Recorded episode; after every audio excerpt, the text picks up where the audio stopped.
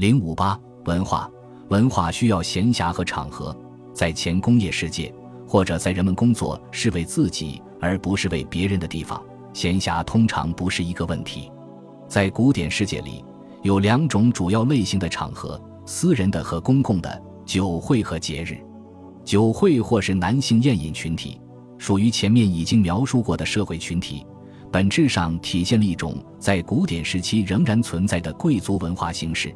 只是不再占据优势地位。较早的时候，希腊诗歌、希腊音乐和希腊陶器的大部分都是为这样的群体创造的。在希腊各地，这些群体保持着非常明显的一致性。虽然艺术的创造力衰减了，但酒会仍然是社会生活的焦点。酒会在男人的房间里举行，房间通常是专门设计的，门在偏离中心的位置。里面放着供参加者躺卧的卧榻，一两个人共用一张卧榻，左臂支撑在榻上。在他们前面的矮桌上摆放着清淡的点心。房间大小因卧榻的多寡而定，或两三张，或十二张，又或者更多。因此，酒会的规模相对来说不大。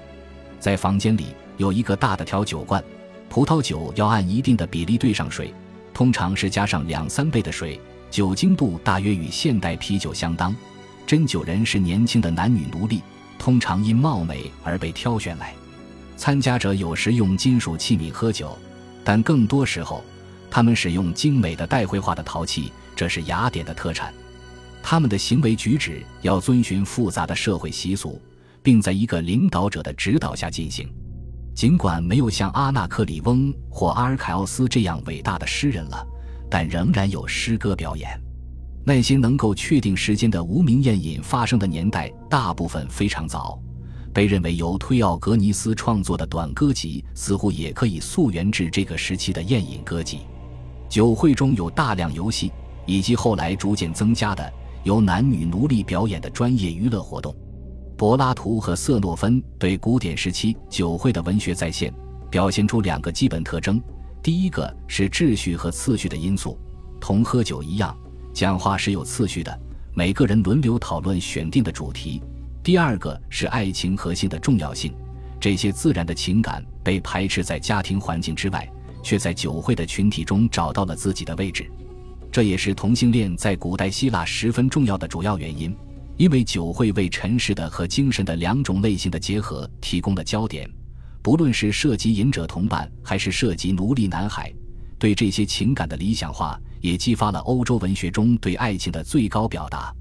雅典女人从不参加酒会，但妓女却很常见。奴隶经常被一个或几个男人所共有，作为娱乐的一部分陪伴他们。被告内亚厄拉在很多男人面前喝酒吃饭，就像一个妓女做的那样，她不可能是雅典公民。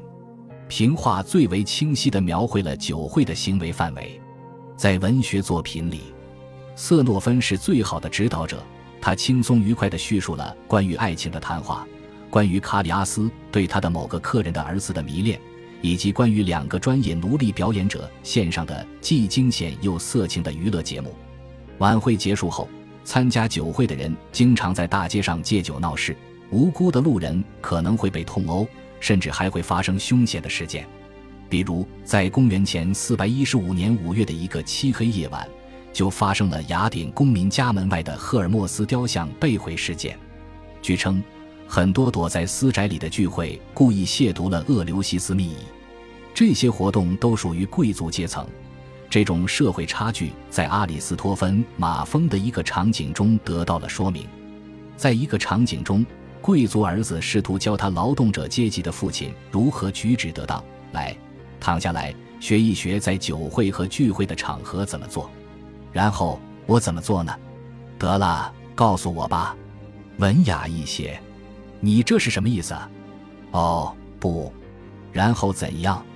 把膝头伸直，把自己放在卧榻上，像一个运动员那样流畅。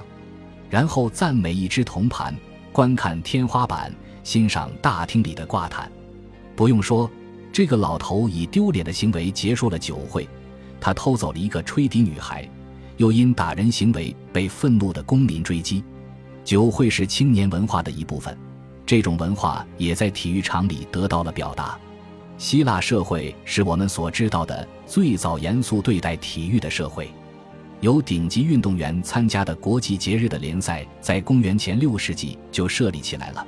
运动员在他们的城市里都是著名人物，在为他们的胜利举行的庆祝和宴饮上，品达这样的诗人都会为他们献上颂歌。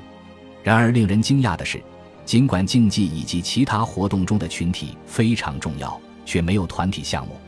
年轻人在体育场花费了大量时间，他们裸体训练，追求自己所爱，或者在谈话中消磨时光。两个著名体育场的名字——阿卡德米和吕克昂，后来成为两所著名哲学学校的名字，分别是柏拉图和亚里士多德的学院。这一点也不让人感到意外。因为这些哲学家规定的活动有意接近于体育训练的原理。节日是民主文化的中心，在节日里，人们沉浸在公众宴饮、宗教体验和大型艺术之中。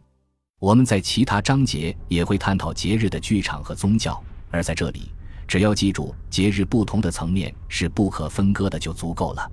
在大迪奥尼索斯节上，剧场表演的前一天。多达二百四十头的公牛按照仪式被宰杀、被吃掉，然后是酒后的狂欢。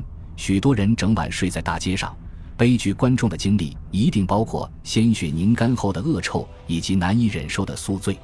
从文化角度看，公众节日所蕴含的资助方式的转变是一个重要方面。制作伟大艺术作品的人不再是建筑或贵族，而是作为整体的民众。艺术创作要满足于更加公开。更加多样的娱乐需求，以适合于宗教节日的歌队舞蹈的传统为基础，产生了真正的大众艺术。但是，艺术家和赞助人之间的密切关系仍然不可忽视，这对伟大的艺术来说是必不可少的。因为人们认识到，在支持歌队或戏剧节日或体育比赛或装备海上战舰等事情上，是富人提供了金钱，而普通人则享受着节日和比赛。他们的三列桨战舰也有人提供装备。